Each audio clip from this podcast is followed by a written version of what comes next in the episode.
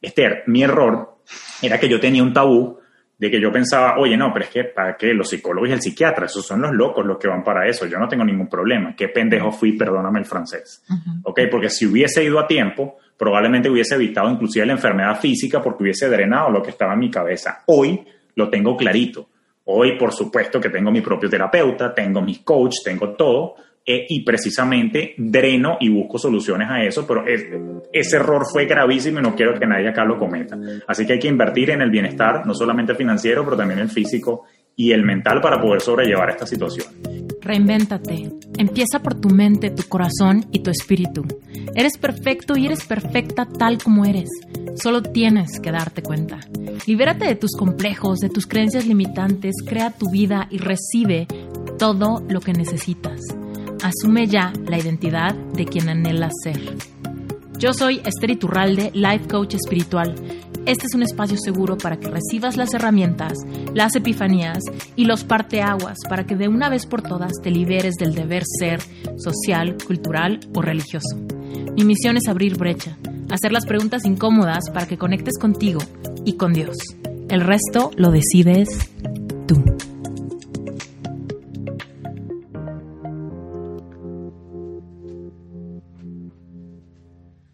Hoy te tengo un invitado fantástico. Su nombre es Julio Cañas. Es estratega financiero, asesor y educador impulsando el crecimiento y bienestar de las personas con inteligencia financiera. Julio tiene 15 años de experiencia en la industria financiera. Él es economista de profesión con formación creyente en la educación como pilar fundamental del progreso por lo cual está construyendo un mundo donde no exista la ignorancia financiera, promoviendo así el bienestar económico y finanzas con propósito. Él además tiene su propio podcast que se llama Finanzas Orgánicas. Te va a encantar este episodio porque Julio habla de las finanzas desde una voz humana. Te vas a identificar y a mí me encanta que es fácil aprender de personas que nos hablan en términos normales de temas con los que lidiamos todos los días ya no tiene sentido ver a las finanzas como algo complicado o algo para que nada más los, los financieros, los economistas, los matemáticos, los contadores entiendan. Hoy en día es más fácil que nunca emprender. Por ende, si tú y yo no entendemos cómo manejar nuestras finanzas y a qué se refiere el bienestar emocional cuando tratamos de dinero, simplemente nos vamos a estancar. Y nadie tiene tiempo de estancarse en estos tiempos y mucho menos con las transformaciones que estamos viviendo. Desde la transformación digital, que ya llevamos años viviéndola y que cada día se acelera más, como en la época de la pandemia y por supuesto todos los cambios políticos que están pasando en el mundo. Es momento de tomar el volante de nuestras finanzas y de realmente educarnos para entonces sí poder manifestar lo que queremos en vez de lo que no queremos. Dicho esto, también me complace muchísimo contarte que Julio Cañas también es experto invitado en mi certificación para Life Coaches. Sherpa es mi certificación para coaches, donde en un año la gente pasa por un proceso bien interesante para autoconocerse, autoempoderarse y eventualmente poder ayudar a personas en sesiones de life coaching con herramientas de autocompasión, herramientas de mindfulness, herramientas de life coaching, herramientas de física cuántica y últimamente vivir una vida abundante. Julio Cañas es uno de los expertos invitados que yo traigo para que pueda él permear a todos mis coaches de conocimiento y estrategia financiera para las personas que saben que quieren tener su propia marca personal y que no quieren tener un trabajo de planta en ningún lado. Esas personas que quieren tomar el volante de sus finanzas en sus propias manos para que entonces sí nunca más volvamos a caer en la posición de víctimas porque perdimos un empleo o porque lo que me pagan no me alcanza o porque la situación del país está imposible. Es hora de que nos autoempoderemos y empezamos a entender que genuinamente el dinero solamente es energía por el significado que nosotros le damos. Así que empecemos a sanar nuestra relación con el dinero de la mano de expertos maravillosos como Julio Cañas. Así que, sin más por el momento, arranquemos con el episodio. Querido Julio, ¿sabes qué? Emocionada estoy de tenerte en Reinventate Podcast porque sé que mi comunidad necesita tu mensaje, necesita tus enseñanzas y necesita tu forma humana de hablarnos de finanzas. Cuéntanos, ¿cómo estás, Julio? Bien, bastante bien, Esther. Muchísimas gracias pues por, por esta oportunidad de, de, impactar a las comunidades juntos y tienes toda la razón. O sea, creo que la, la comunidad particularmente hispana uh -huh. necesita mucha ayuda y mucha orientación en esta materia y es precisamente por eso que yo también empiezo a compartir mucho el contenido en español para hacerlo mucho más digerible, porque de hecho te quería compartir algo. Fíjate que la, sociedad, la, la Asociación Americana de Psicología, ellos explican que 7 de cada 10 adultos identifican al dinero como su principal fuente de estrés. Y eso es algo que yo principalmente he vivido también. Entonces, fíjate que los adultos están todo el tiempo estresados por el tema del dinero, pero es por un asunto de que tienen falta de control y falta de conocimiento de cómo manejarlo con inteligencia financiera, que es precisamente una de las ideas centrales que yo profeso. Está cañón. Siete de diez. Siete de diez. Sí. Totalmente, o sea, y de hecho hasta me extraña que no sean nueve de diez o nueve yo, y yo, medio. sí, yo te diría que sí, o sea, mi experiencia en la calle, al menos con clientes y alumnos, te diría que casi que son diez de diez, pero bueno, según las estadísticas a nivel nacional que han hecho ellos, eso, ese es el número que tiene. El estudio, por cierto, lo pueden buscar, no me lo inventé yo, uh -huh. se llama Stress in America y lo hacen todos los años y lo actualizan todos los años. Totalmente. La, de, la, de la APA. Uh -huh. Y me identifico, o sea, la verdad es que siento que he mejorado mi relación con el dinero y con las finanzas mucho en los últimos años, pero no me es para nada ajeno el estrés por causa del dinero, ¿eh? Claro. Me lo conozco, lo he sentido y me ha quitado noches de sueño, así que me emociona mucho como seguir aprendiendo. O sea, como que yo en mi, en mi propia historia es como, como que me hice amiga del dinero de nuevo pero no quiere decir que no nos peleemos de nuevo, ¿no? Es como, por supuesto, nos claro, vamos rozando, solamente que hemos aprendido a dialogar mejor. Qué bueno, no, me parece bien. Y, es, y por, ahí, por ahí comienza. E, ese es el primer punto precisamente, trabajar esa relación para que después todo florezca como debe ser. Uh -huh, totalmente. Oye, Julio, para quien no te conozca ahorita, cuéntanos, danos un más o menos una idea de a quién eres a qué te dedicas hoy en día. ¿Cuál es como tu marca? ¿En dónde vives? Danos un poco de contexto actual para que nos podamos ir en ingeniería en reversa de cómo fue que llegaste a donde estás ahorita. Seguro que sí, Esther. Fíjate, yo, yo soy originalmente de Venezuela. Eh, tengo eh, ya 10, casi 10 años acá en los Estados Unidos a la fecha de grabación de este podcast. Llegué a inicios del 2011, pero viví primero en Nueva York y luego me trasladé a Miami, que es donde vivo actualmente con mi esposa y con mis dos hijos. Soy economista de formación, eh, dedicado en los últimos 15 años a la industria de los servicios financieros, específicamente la asesoría en materia de inversiones, bolsa, mercado de capitales, tú sabes, bonos, acciones y todo eso que uno ve en, en la televisión. Y durante los 15 años de mi carrera, Aquí en los Estados Unidos eso le llaman un wealth manager, un gestor uh -huh. patrimonial, ¿no? Uh -huh. Y durante los 15 años de mi carrera he estado también muy vinculado a trabajar como asesor para emprendedores y empresarios. Me apasiona mucho el tema del emprendimiento y los negocios y también me he ido vinculando como consultor en gestión financiera de negocios, que es a lo que me dedico principalmente hoy en día, uh -huh. además de mi oficio, si se quiere, de, de, por convicción y pasión, Uh -huh. Se me conoce en las redes sociales, principalmente en Instagram, que es mi cuenta Julio Finance. Me dicen el profe y es porque me apasiona mucho compartir conocimiento. De hecho, en Venezuela yo solía ser profesor universitario ad honorem, pero digamos, por los compromisos que tengo de trabajo y los viajes, aunque este año está un poco parado por la, por la situación, conseguí en las redes sociales y a través de, de, de los podcasts un mecanismo para yo saciar esa sed que tengo de compartir conocimiento. Entonces, bueno, comparto mucho de temas que tienen que ver con finanzas personales y finanzas para negocios también, tanto en Instagram como en mi podcast Finanzas Orgánicas. Ah, eso está padrísimo. Y yo sé, mira, yo no sé si sepas, pero tengo una certificación de life coaches que se llama Sherpa. Para mí es muy importante. O sea, yo, yo lo que les digo a ellos es, tu éxito es mi éxito. Si tú no tienes éxito, yo tampoco. ¿Y cuál es la única forma en la que yo puedo definir que estoy teniendo éxito? Es claro. si tú estás viviendo genuinamente una libertad a través de esta vocación. Y yo defino libertad como la libertad de una mezcla de, de varias cosas. Libertad financiera, por supuesto. De libertad de expresión, que sea a través de lo que genuinamente quieres expresar y que genuinamente va alineado con lo que tú crees, piensas y te mueve. Libertad de movimiento, que tú te puedas ir de aquí a allá y que tu trabajo no se trunque simplemente porque te tuviste que mover. Libertad de tiempo, ¿no? Que tú decidas cuál es el ritmo creativo de tu día a día, que dejemos de vivir de, de 9 a 6 a fuerza, ¿no? Correcto. Esa libertad de, de tiempo y sobre todo también libertad de con quién. ¿Quién es tu cliente ideal? ¿No? Porque luego es como, odio a mis clientes, pero son los únicos que tengo, ¿no? Y es como, no, tú también puedes liber tener libertad de con quién. Entonces, finanzas, expresión, movimiento, tiempo y con quién. Si no estás viviendo eso, yo no estoy teniendo éxito porque no, no te equipé para que tuvieras ese tipo de libertades.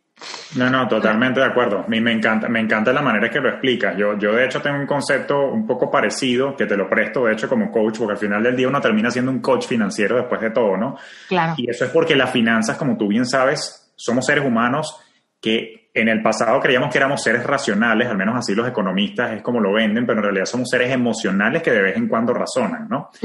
dicho, e, dicho eso, Dicho eso, hay, hay, digamos que hay, hay, momentos en el que la mayoría de los momentos, mejor dicho, el dinero termina siendo una cosa muy emocional. Y yo hablo, por ejemplo, mucho un concepto que te presto como coach, que yo utilizo, yo hablo de la Trinidad del Bienestar. O sea, me encanta como tú lo pintas. Otro ángulo que yo utilizo mucho es, por ejemplo, yo hablo de que es importante tener un balance entre el bienestar físico, el bienestar mental y el bienestar financiero. O sea, los tres es, a, componen la Trinidad del Bienestar y si no tienes la, eso en balance, yo diría que los, los, los temas que tú dijiste me encantan porque forman parte, entre otra cosa, del, del, bienestar, si se quiere, financiero y por supuesto como que el mental, o sea, tener la libertad de tiempo.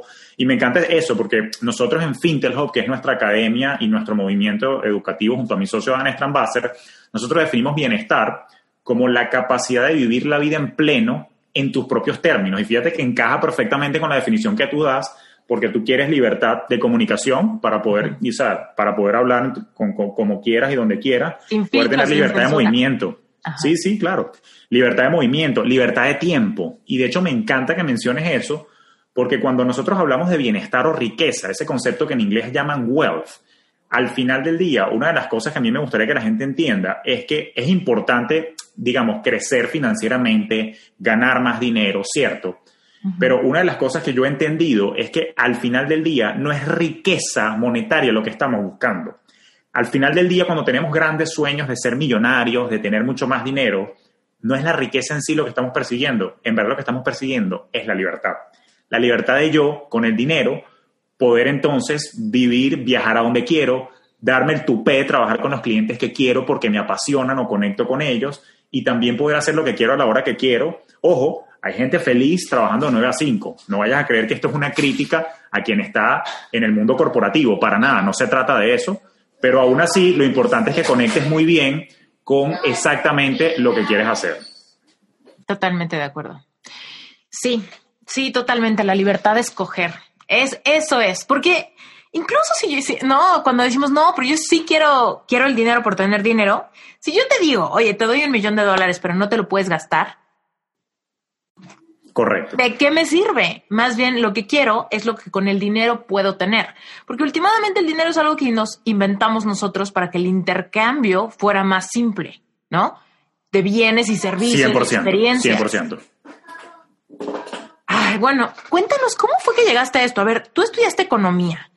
Entonces, ¿desde, desde, ¿desde cuándo tú tenías como esta pasión por los números, por el dinero, por las finanzas? Cuéntanos un poquito de tu infancia.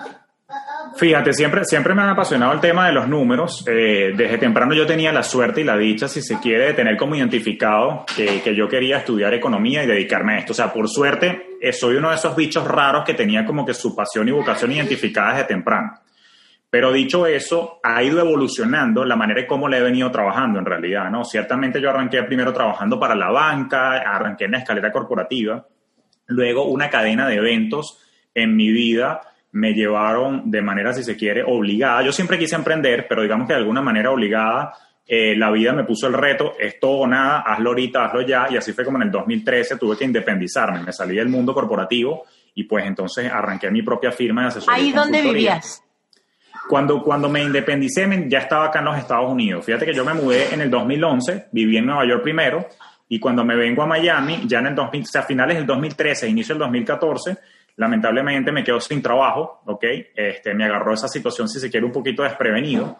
No necesariamente tenía el mindset y el nivel de mm, cuasi madurez que tengo hoy en día. Todavía hay muchas cosas que me faltan por aprender y por crecer. Me encanta pero el digamos cuasi. que en ese, sí, sí, en ese momento, digamos que no, no, no tenía las experiencias y las reflexiones que, que hoy en día sí tengo la dicha de manejar.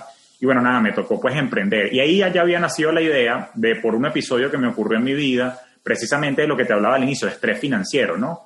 Eh, digamos, como no tenía esa madurez, pues no estaba listo, no tenía reservas, fondo de emergencia, muchas cosas, tenía un nivel de gastos, digamos, que equiparaba o a veces pasaba mi nivel de ingreso, porque bueno, no sé, yo te- era más joven, inmaduro, pensaba que no sé, que mi nivel de ingresos iba a ser eterno, etcétera, etcétera.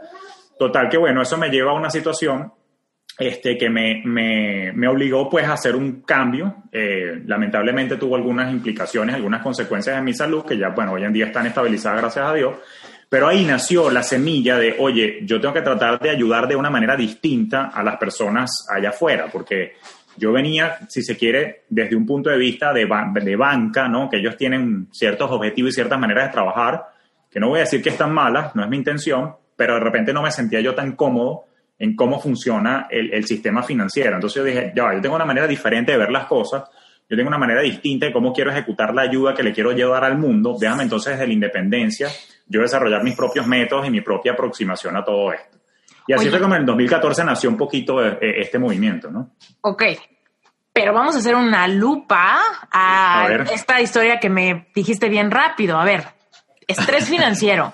A ver, vamos Sí. a agrandar qué es estrés financiero, cómo lo sentiste, cómo lo viviste, porque seguramente ahorita nos están escuchando muchas personas que están viviendo en estrés financiero crónico, pero como que nuestro sistema nervioso ya normaliza Muchísimas circunstancias y las vemos como imposibles de cambiar y como que hay una especie de resignación emocional a que esta es nuestra normalidad y como que así está el vecino, así estoy yo, entonces ¿para qué moverle?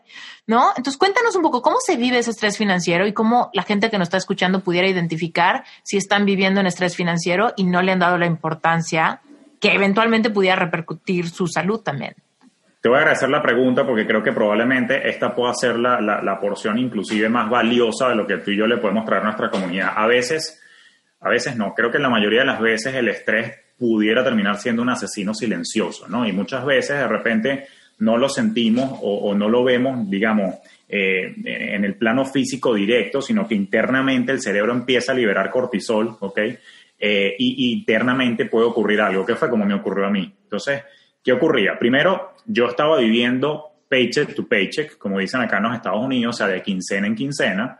No tenía hábitos financieros sanos, de alguna manera me eh, estaba como que de- no tenía las riendas de la situación. Y esto es cómico decirlo porque, Julio, ya va, pero un momento, tú no eres economista que trabaja en finanzas y eres asesor. Bueno, Mm. me imagino, me imagino que los doctores también les da gripe y se enferman, ¿no? También, Claro. digamos, ocurre. Entonces, bueno, Los dentistas también se tienen que ir a hacer su limpieza. Exacto, y le dan caries de vez en cuando si comen mucho, mucho dulce. Pero, bueno, me pasó, pues yo mismo estaba cometiendo muchos errores, producto no tanto de la falta. Y fíjate qué interesante, Esther, porque eh, eh, esto demuestra, lo que me pasó a mí demuestra que el conocimiento técnico financiero no termina siendo la solución para el éxito en finanzas. A ver, un economista con posgrados en finanzas, asesor financiero, con licencia, entrenado para esto, fracasó. ¿Qué le pasó?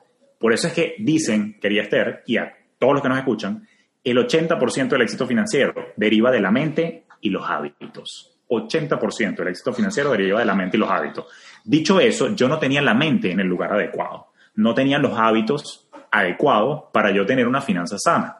Entonces, ¿qué ocurre? Que naturalmente ese desastre internamente en mi cabeza, pues yo estaba estresado, estresado, estresado, hasta que empezó el cuerpo a decir, basta, no aguanta esta situación, y somatizas entonces la, la enfermedad en particular. ¿Qué me pasó a mí? Normalmente lo que he visto yo, que ocurrió en mí y que ocurre en amigos y, sabes, clientes cercanos, es que todo arranca a veces también por el sistema digestivo. Hay personas que le da gastritis, hay personas que de repente les da algún problema. A mí, por ejemplo, me pasó y me dio, me dio, a mí se me desató una enfermedad crónica autoinmune que se llama colitis ulcerativa, es decir, a mí se me inflamó el colon por estrés, pero debo aclarar algo. Si tienes predisposición genética a cierto tipo de enfermedades, probablemente el estrés las detona. Entonces, eso fue lo que ocurrió. Yo tenía una predisposición genética y el estrés lo que hizo fue que la avivó, la despertó.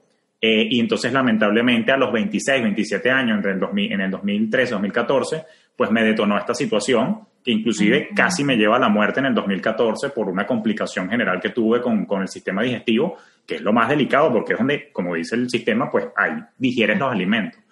Pero hay otras personas que les da que de repente le empiezan a dar ataques de ansiedad. Entonces, cuando tú ya empiezas a ver que tu cuerpo te está pasando factura y te dice, aquí hay algo mal, es cuando hay que entonces necesariamente hacer una pausa y reflexionar. Y ahí está el detalle. Yo por testarudo, Esther, no hice la pausa, sino que dije, bueno, no, debe ser el estrés del momento, me siento mal a nivel estomacal, eh, tú sabes, mi sistema digestivo no me está funcionando bien, pero debe ser que estoy preocupado por la situación. Eso se me pasa cuando todo se vuelva a la normalidad.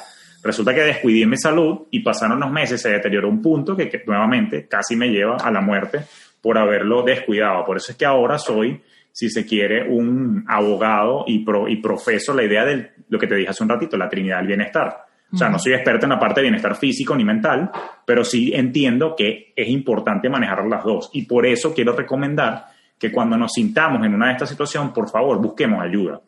Esther, mi error era que yo tenía un tabú de que yo pensaba, oye, no, pero es que para qué los psicólogos y el psiquiatra, esos son los locos los que van para eso, yo no tengo ningún problema, qué pendejo fui, perdóname el francés, ¿ok? Porque si hubiese ido a tiempo, probablemente hubiese evitado inclusive la enfermedad física porque hubiese drenado lo que estaba en mi cabeza. Hoy lo tengo clarito.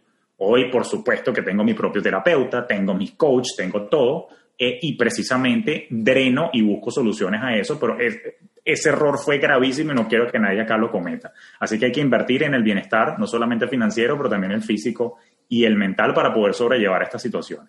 Y ese momento en el que toqué fondo es el que me hizo reflexionar a mí también sobre, oye, hay que ayudar a la gente a que entienda la importancia de estos temas. Completamente. Y es que nos regresamos a lo que estábamos hablando al principio de este episodio, que era últimamente el dinero impacta todas las áreas de nuestra vida porque nosotros le dimos el significado del intercambio. Entonces el dinero nos ayuda a pagar la renta y tiene que ver con nuestro bienestar. Y la colegiatura de los hijos y tiene que ver con el amor. Y luego la pareja y tiene que ver con la sensación de pertenecer y de no sentirnos solos. Entonces realmente el dinero se convierte como un comodín que tiene que ver con la salud, que tiene que ver con la espiritualidad, que tiene que ver con el desarrollo, con el cumplir nuestros sueños, que tiene que ver con el placer, que tiene que ver con un montón de áreas. Y si no tenemos como esa área resuelta y es la fuente del estrés, o sea, ¿quién, cuando, tienen, cuando realmente tenemos carencia económica, ¿quién tiene tiempo de enamorarse? ¿O quién tiene tiempo de pensar en un sueño? ¿O quién tiene tiempo de correr el maratón y hacer un hobby? Nadie. Entonces, todas las áreas de nuestra vida se ven impactadas si en el área financiera nos sentimos en parálisis o en impotencia o en incertidumbre o en miedo, ¿no? Sí, totalmente.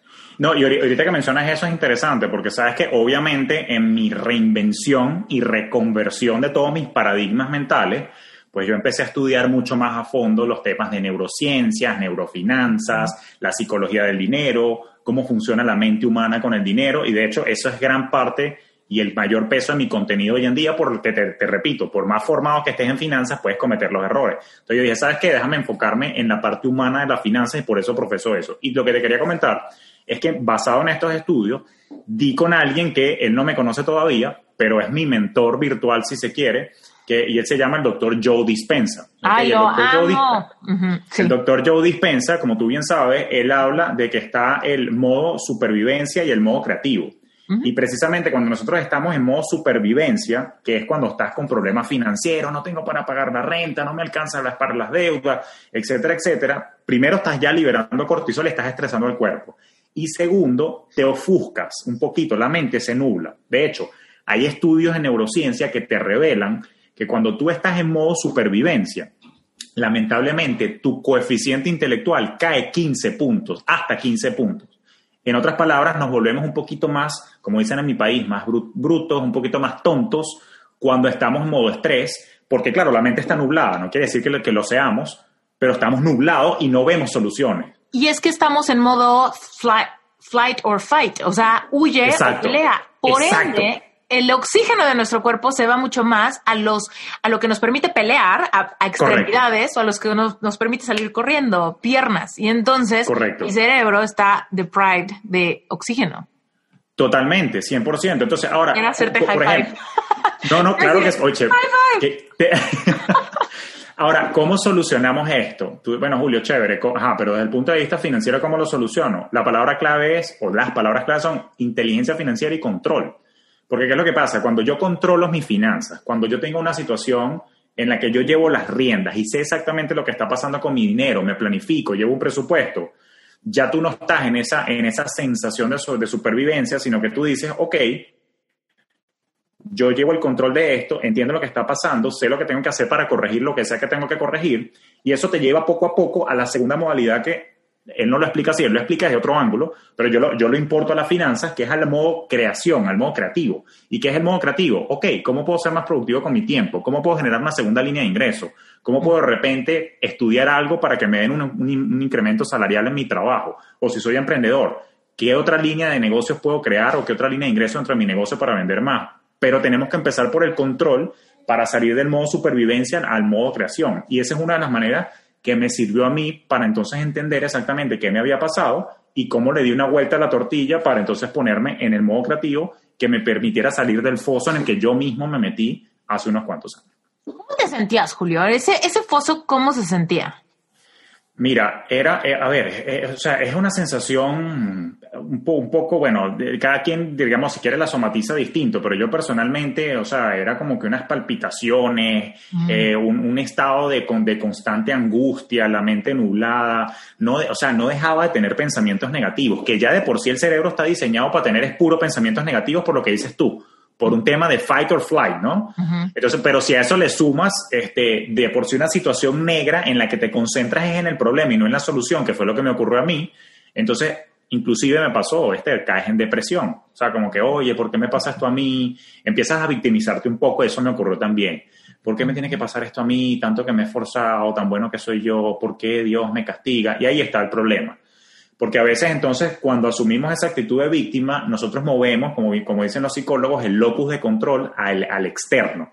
Oye, me está pasando cosas malas a mí, pero es culpa del del- de lo externo. Fíjate que es importante es el control. Cuando yo asumo las riendas y digo, Julio, te metiste en este problema tú. Tú fuiste el que gastó de más. Tú fuiste el que pasó la tarjeta de crédito y te endeudaste. Tú fuiste el que no ahorró el fondo de emergencia. Tú fuiste el que tomó esta decisión de gastar en esto cuando no viviste. Tú eres el que vienes haciendo estas cosas. Es tu culpa. Cuando tú asumes, ahora, no se trata de darte látigos y, te- o sea, y, de, y de golpearte muchísimo porque no- a lo hecho pecho, pero cuando tú dices, ok, fue mi decisión, entonces el control lo tengo yo. Soy yo quien puedo ahora cambiar mis decisiones y cambiar mis hábitos para mejor. Me encanta. Eso es locus de control interno. Le dejé de echar la culpa al mundo externo y dije, ¿sabes qué? Me responsabilizo por mis actos. Ahora en adelante soy yo el dueño de mi destino y soy yo el que con mis decisiones diseño un mejor futuro y lo tengo que ejecutar. Totalmente de acuerdo, porque cuando, si, si lo que me está pasando a mí es culpa ajena, ¿cómo puedo yo cambiarlo? Estoy en una parálisis, en una impotencia y quizá en un enojo profundo que me mantiene como en este lugar. Pero si yo tomo la responsabilidad de lo que me pasó que no fue bueno o de las circunstancias que tengo que no me gustan, asimismo tengo la posibilidad de cambiarlo, porque si yo lo creé, yo puedo crear algo diferente.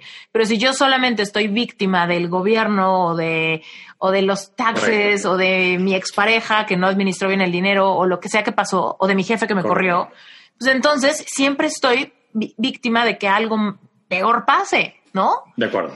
¿Sabes? No sé si conoces a un escritor que se llama Harv Eker, que escribió un libro que se llama Secretos de la Mente Millonaria. Totalmente. Ese es el libro de cabecera que yo recomiendo junto con el Piense y hágase rico de Napoleon Hill. Pero T. Harv Eker fue uno de los libros que me ayudó a salir de ese foso. Totalmente. Y en ese libro hay un principio que dice, no hay víctimas exitosos. Cuando yo leí esa, esa, esa palabra, dije, pues sí, o sea, podemos hacernos pelotas entre que, pero es que en serio sí me hizo, o es que en serio sí tuve que emigrar de mi país, o es que en serio sí los taxes se llevan todos mis ingresos, o en serio mi pareja sí me robó todo, lo que sea, ¿no? Pero últimamente, si no existen víctimas exitosos, ¿qué tanto nos queremos aferrar a que de verdad, de verdad, de verdad sí me hicieron? ¿No? Y mejor decir, ¿sabes qué? El pasado quedó atrás. Prefiero no ser víctima porque a partir de ahora yo puedo cambiar la historia de mis finanzas o de mi lucha con el dinero o de mis alcances con mis proyectos. 100%. Totalmente de acuerdo, ¿no? Y me encanta ese libro por lo que te digo. Uno, una de las cosas que me ayudó a salir en ese momento del foso fue releer ese libro, que lo había leído, pero ese es uno de los libros que yo recomiendo que se tienen que leer varias veces en la vida. De hecho, probablemente una vez al año, porque hay algunos principios que de repente en la etapa que estás viviendo no te termina de hacer clic pero a medida que vas creciendo, madurando, ya empiezas a terminar ciertas cosas. Y fíjate que pareciera que me estuvieras leyendo la mente que si hubiese estado conmigo en ese momento. Porque ese fue el principio precisamente que me, hizo reflexionar y recapacitar y dije, conchale, sí, o sea, este, esto, esto es mi culpa, déjame asumir las riendas y déjame cambiar esto. Otra de las cosas que me ayudó es que me puse en contacto con lo que se llama la filosofía estoica, el estoicismo, ¿no? Y el estoicismo no es más que una corriente de pensamiento que data de hace par de miles de años, en el que pensadores como de repente Séneca, Epícteto, Marco Aurelio de Roma, eh, ellos dejaron como que algunas enseñanzas para el mundo. Y de hecho hay un libro interesantísimo escrito por Ryan Holiday que se llama The Daily Stoic, el estoico diario. Él también tiene un podcast y tiene también una, una cuenta en Instagram súper interesante. Pero cuando yo empecé, empecé a leer las enseñanzas de los estoicos, y de hecho hoy, hoy en día me considero parte de la corriente de filosofía estoica, ellos tienen un principio que se llama, eh, entre otras cosas, controla lo controlable. Porque esa es otra cosa que también me tenía a mí como que estancado. Yo quería controlar todas las variables y todo mi entorno y terminé entendiendo que no, que lo único que puedo controlar es lo que hago yo y cómo reacciono yo. De hecho, creo que hay un, por ahí una frase célebre que dice que la vida es no, 10% eh, lo que te pasa y 90% cómo reaccionas a lo que te pasa. De eso va precisamente esto. O sea, al final del día yo tengo que controlar es lo que yo reacciono ante los eventos que están allá afuera. Pueden ser buenos o malos, pero como el yin yang, probablemente en todo lo bueno hay algo malo, en todo lo malo hay algo bueno. Claro. Por ejemplo, vamos con este año. Este año ha sido, si se quiere, según los medios de comunicación, aparatoso. No estoy diciendo que no lo haya sido, pero soy yo el que decido si este año va a ser aparatoso para mí o no. Soy yo el que decido qué voy a hacer con mi tiempo para dejar que la situación económica desatada, por ejemplo, por todos los eventos de la pandemia que se vivió, me afecten o no me afecten. o soy yo el que decido también cómo me voy a preparar para cuando haya una crisis en el futuro. Ahora, si me quedo de brazos cruzados, bueno, no pasa nada. Yo no puedo controlar si va a venir una segunda pandemia o si va a venir otra crisis, pero sí puedo controlar qué estoy haciendo yo para prepararme para no volver a pasar por una misma situación. Y en aquel entonces, Esther, yo dije, no vuelvo a pasar por esta situación y no he vuelto a pasar por esa situación y ya no hay marcha atrás. Ahora, lo que me duele, Esther, y me, encanta, permíteme hacerte una pregunta a ti, como coach, me duele un poco ver que por más que tú y yo intentemos eh, comunicar estos mensajes, a veces, en la mayoría de los casos, corrígeme, no es hasta que alguien toca fondo, hasta que ocurre que la gente internaliza lo que dijo Esther y lo que dice Julio era, era verdad. ¿Por qué no le habré hecho caso antes? Hay algunos que sí evitan, pero me he dado mucho, o sea, mucho cuenta también cuando entrevisto a otras personas y conozco que el factor, el factor común o el denominador común en todos, cuando hay un cambio de verdad radical en la manera en que están haciendo las cosas, es cuando algo les pasó en la vida e hizo que él cambiara. Pero qué dolor, ¿por qué tienes que pasar por ese pain para cambiar? ¿Por qué no me haces caso, por favor, con lo que te estamos contando aquí Esther y yo para evitarte ese dolor? Pero bueno, ¿cómo, ¿qué has visto tú? Te cuento mi opinión. Mira, yo lo que creo es que, primero como coaches y como entrenadores y mentores y generadores de contenido, pasa una cosa. Tú y yo estamos apasionados por esto porque hemos visto cómo nos funciona nuestra vida, ¿no? Ya, nobody has to sell it. Ya sabemos, nos gusta, nos encanta, no tenemos ponemos las manos al fuego de que este contenido cambia vidas. Sin embargo, hay una cosa con el receptor del mensaje, que el receptor del mensaje tiene que tener la misma hambre y el mismo fuego por buscar un cambio en su experiencia personal. Y, por ejemplo, cuando yo coacho gente, hay veces que yo veo la, posibilidad de la transformación. Por ejemplo, sanar un corazón roto, dejar la relación tóxica, cambiar sus finanzas, creer en su potencial, levantar su autoestima, un montón de cosas. Pero yo puedo creer, querer el cambio para ellos, pero no puedo querer el cambio más que ellos mismos quieren el cambio. Porque por más que yo diga, es que yo veo la luz al final del túnel en tu caso particular y todos los beneficios que tú vas a experimentar en tu, en tu propia carne, si yo quiero más el cambio que ellos, últimamente hay como una sensación de separación y no, y no sucede. Entonces llega un punto donde tú avanzas hasta la línea, ¿no? Avanzas hasta aquí está el contenido, aquí están recursos, aquí están muchos recursos gratis, mucha inspiración gratis como este podcast, pero últimamente eres tú cuando nadie te ve si vas a tener las mismas ganas de hacerlo. Si ahorita ya apuntaste el, el tema de los estoicos, el libro de Harv Eker, el libro de Napoleon Hill, ¿no? O sea, el hambriento ya apuntó eso y no necesita esperarse a ver las notas del episodio y si Esther lo puso, compra el libro y si no, pues qué flojera, ¿no?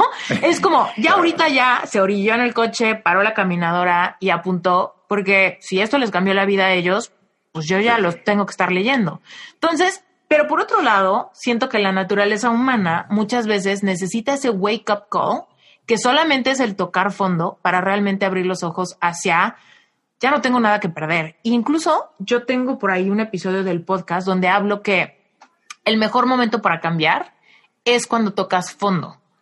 ¿Por qué? Correcto. No tienes nada que perder. Y mira, yo aquí te cuento algo muy como de otro tema personal, pero yo, por ejemplo, toqué fondo a causa de un corazón roto, con una decepción amorosa, donde yo decía, güey, ya no, no quiero nada, me siento pésimo, bla, bla, bla. Y en ese momento fue cuando genuinamente me reinventé en todos los demás aspectos. Hábitos, emprendimiento, dinero, vocación, autoestima, amistades, como que cambié todo. Y justamente fue porque llegó un punto donde decía, es que ya nada me interesa, nada me importa, todo me tiene mal. Y fue cuando ya perdí como el apego a los demás, a lo demás. Y mucha gente, por ejemplo, ahorita, puede decir, sí, quiero transformar mis finanzas, pero estoy apegado un poco a los beneficios que me da la mediocridad de mi grupo de amigos. Y si yo cambio, me vuelvo muy diferente, pierdo a mis amigos. O estoy muy apegado a la mediocridad de mi relación amorosa y yo no puedo ganar más dinero que mi pareja porque qué tal que lo castro o lo frustro en alguna manera, ¿no? Entonces, cuando genuinamente tocamos fondo, que decimos es que no hay para dónde hacerme en mi vida, es cuando decimos, órale, aviento toda la carne al asador y muchas veces es cuando nos catapultamos. Sí, totalmente. No, no, 100%. Bueno, y es, doloroso que sea así, pero no, coincido contigo. Al tocar fondo que ya dices, bueno, listo, ya creo que lo perdí todo, o sea, no tengo más nada que hacer y bueno, por supuesto la amarga y oscura sensación, inclusive como me pasó a mí, pues hasta la depresión en la que caes por estar en esa situación, pues no te queda, no, no te queda de otra. Lo que sí me atrevo también a decir y quiero reiterarlo de nuevo, es que hay que buscar ayuda, hay que buscar el coach, hay que buscar el terapeuta, si, si digamos el problema eh, requiere un poquito de, de, tratamiento, inclusive en algunos casos con medicamentos, que lo he visto. Eh, ¿Por qué? Porque mm, a veces nosotros mismos estamos como que asfixiados, ahogados en la situación y entonces nuestros pensamientos nos están nublando la visión y necesitamos a alguien que con cabeza fría nos oriente. Y esto por lo menos en la parte emocional pero lo mismo ocurre con las finanzas, o sea, las finanzas siendo tan emocionales, también es importante buscar ese asesor o ese coach financiero que en algunos casos vea tu situación y como no está, no está afectado emocionalmente, más no quiere decir que no sea empático contigo, son dos cosas distintas. Desde la empatía te ayuda, pero por no estar afectado emocionalmente, ¿ok? No, no estar nervioso o ansioso, esa persona puede tener la cabeza más fría de orientarte y sacarte precisamente de ese foso en el que puedes estar. Pero todo parte, y coincido contigo, pues yo también, digamos, como, como asesor, termina uno siendo coach también, hasta terapeuta de pareja, termina uno siendo con, con estos temas de finanzas, para que sepa. y, y, coincido con lo que dices tú, o sea, yo también llegué a la misma conclusión que tú, que el cambio es para quien lo quiere. O sea, tú puedes llevar el caballo o el camello al lago, pero no lo puedes hacer beber el agua dicho eso, una de las cosas que me ha ayudado a mí es a entender eso y que, bueno, cuando yo veo, yo, como yo he estudiado psicología también, a raíz de, lo que me pasó de nuevo para entender la mente, di con una cosa súper interesante que esto te puede servir a ti como coach y a quienes sean asesores profesionales en cualquier ramo, está interesante esto.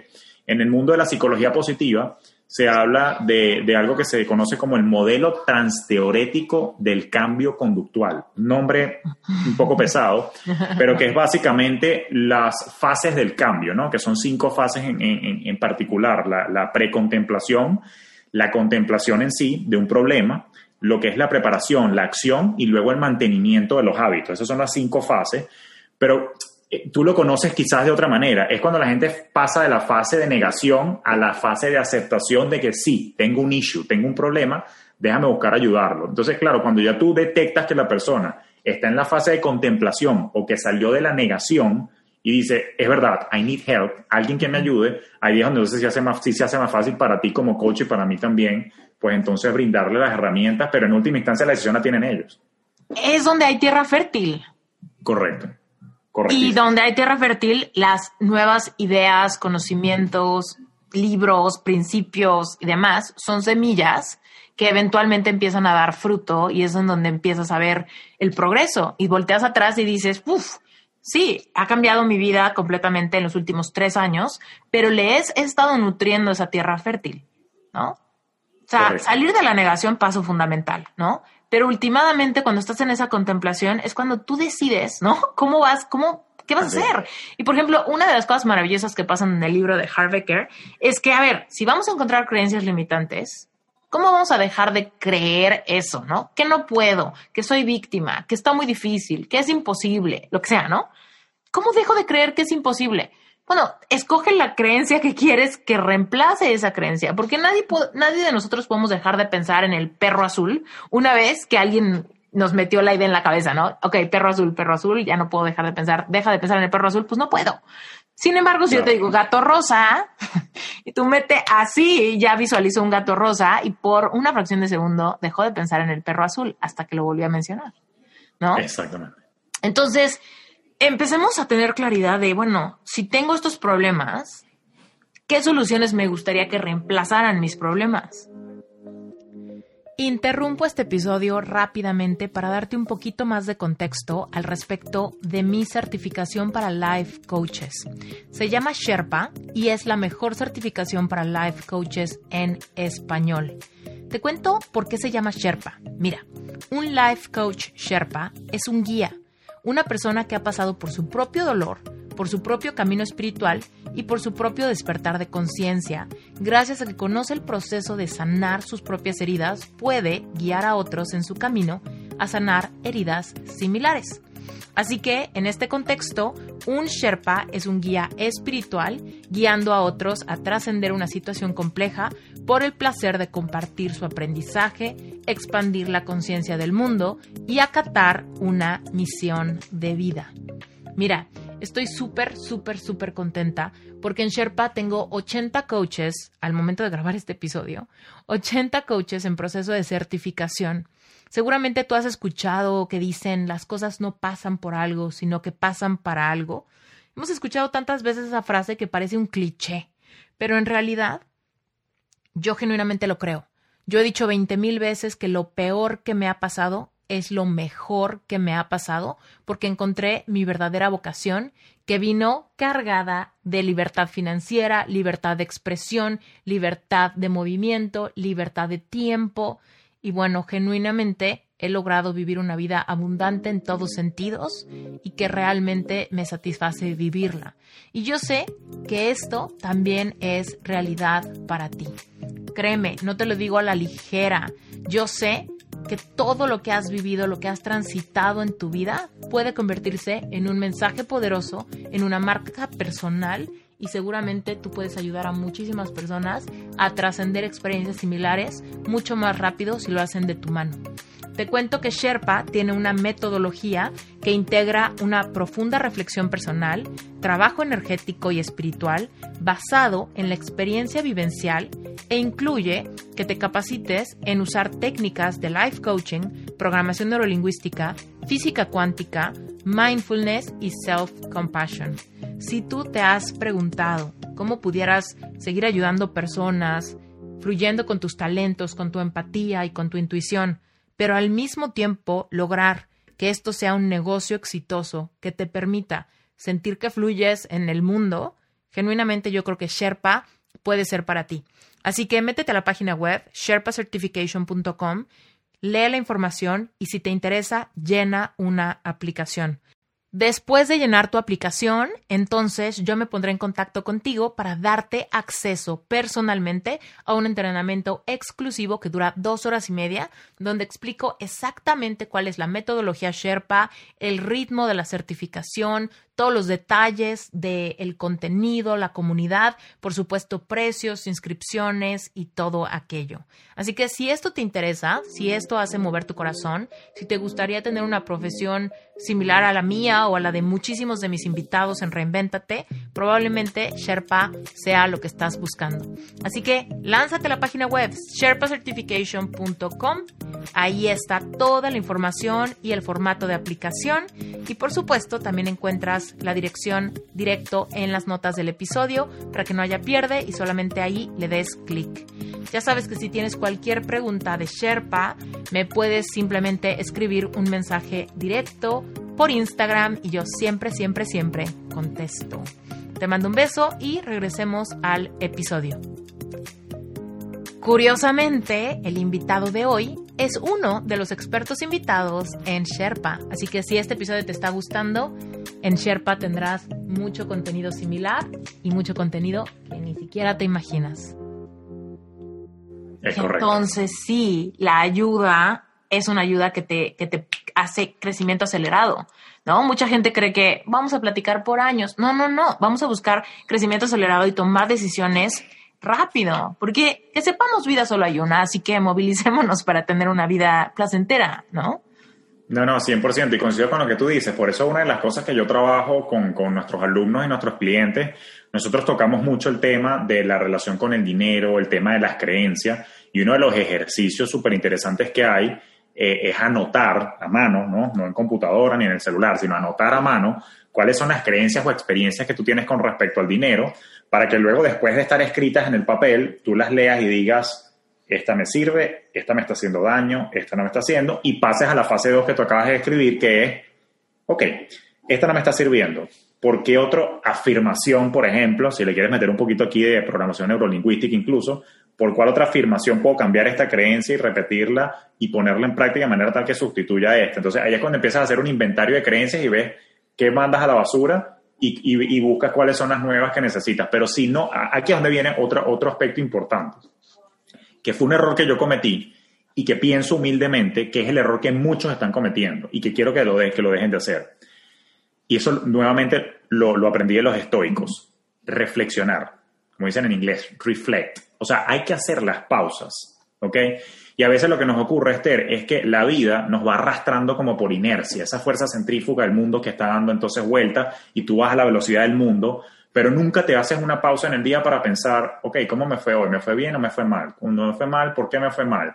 ¿Qué hubiese hecho mejor para que esa situación no se repita? Eso no lo hacemos. O sea, vamos como unos zombies autómatas, salgo a trabajar, dejo a los niños en el colegio, desayuno, llego a la oficina a las 9, salgo a almorzar a las 12, vuelvo a la oficina a la 1, salgo a las 5, busco a los niños de karate, lo llevo a la casa, hago la cena, eh, veo televisión, Netflix un rato, me cuesta dormir, repeat. Se va. Hay que sacar un espacio para pensar, porque precisamente si hay alguna situación en tu vida, y particularmente en tu vida financiera, que no te está gustando, caramba, siéntate a pensar un poquito a ver qué sientes tú que está pasando para empezar a buscar la raíz del problema y hacer los cambios. A mí me pasó eso. Yo no hacía las reflexiones, no hacía las pausas, y entonces, claro, la situación lo que se iba era empeorando como una bola de nieve que se iba haciendo cada vez más grande hasta que te reviente y te explota en la cara y te pasan estas cosas que te ocurren. Pero si hay otro consejo que quiero dar es, dense las pausas para reflexionar qué es lo que está incomodándoles para entonces buscar la raíz y empezar a hacer los cambios que sea que necesite, o por tu cuenta, o de repente de la mano, pues de algún coach o algún asesor. Totalmente. Me encantó lo que dijiste de qué, puedes hacer mejor. Yo lo que le digo a mis clientes es, a ver, cuando algo te incomode, ya sea porque salió muy mal o es más, a alguien le salió muy bien y no fue a ti, ¿no? Pregúntate así como, ¿qué puedo hacer similar? Porque se vale, si algo funciona, repítelo, ¿no? ¿Qué puedo hacer mejor? Porque seguramente hay algo que quizá funcionó y que puedes hacer mejor. ¿Y qué puedo hacer diferente? ¿no? Porque se trata de seguir explorando y seguir como moviéndole a nuestro mecanismo de creatividad, ¿no? Para encontrar nuevos procesos, cosas que me gustan, cosas que nunca había intentado, ¿no? Y si hiciéramos eso, o sea, si genuinamente hiciéramos la pregunta de qué puedo hacer similar, qué puedo hacer diferente, qué puedo hacer mejor, puta, nuestro crecimiento no solo sería acelerado, serían saltos cuánticos diarios. Sí, no, y eso, eso es muy importante, pero por eso te digo, volvemos al tema, o sea, hay que hacerse las preguntas inteligentes, hay que hacer las pausas, pero yo creo que el gran problema que tenemos es eso, que no estamos haciendo precisamente los espacios de tiempo en la agenda para pensar este tipo de cosas y, y es me parece gravísimo, porque entonces Esther, pasan los años y se va acumulando ese resentimiento, ese rencor, esa, esa, esas complicaciones que nuevamente tarde o temprano terminan somatizando en tu propia salud, resintiendo tu relación con la pareja porque los asuntos de dinero no se han resuelto y recordemos que también los asuntos financieros son causal de divorcio importante. eh, digamos, resentimiento con tu trabajo, o sea, de repente no te gusta lo que estás haciendo, al final del día, de nuevo, hay que, hay que pausar, pensar y buscar la mejor manera. Y primero, salir de la negación y decir si hay algo que tengo que hacer, porque de lo contrario, obviamente, si no estás dispuesto, pues entonces va a ser complicado y no va a haber ningún cambio allí que, que te vaya a sacar de eso, pues ni siquiera tienes la voluntad de ejecutarlo. Sí. Oye, Julio, pasando como por ejemplo a una parte de consejos, o sea, eh, todo esto soy fan. O sea, tenemos que reflexionar, escribir a mano es súper importante por el proceso cognitivo que sucede, que no sucede en las teclas ni en el celular. Pero, por ejemplo, eh, por ejemplo, este podcast lo escucha mucha gente que ya tiene o tiene el sueño de tener una marca personal. Convertirse, como tú dijiste hace rato, en coach de algo, mentor de algo, influencer, ¿no? Que quieren hacer algún proyecto independientemente de su trabajo de planta o que quizá no tienen un trabajo de planta y que quieren monetizar un servicio online o algo así.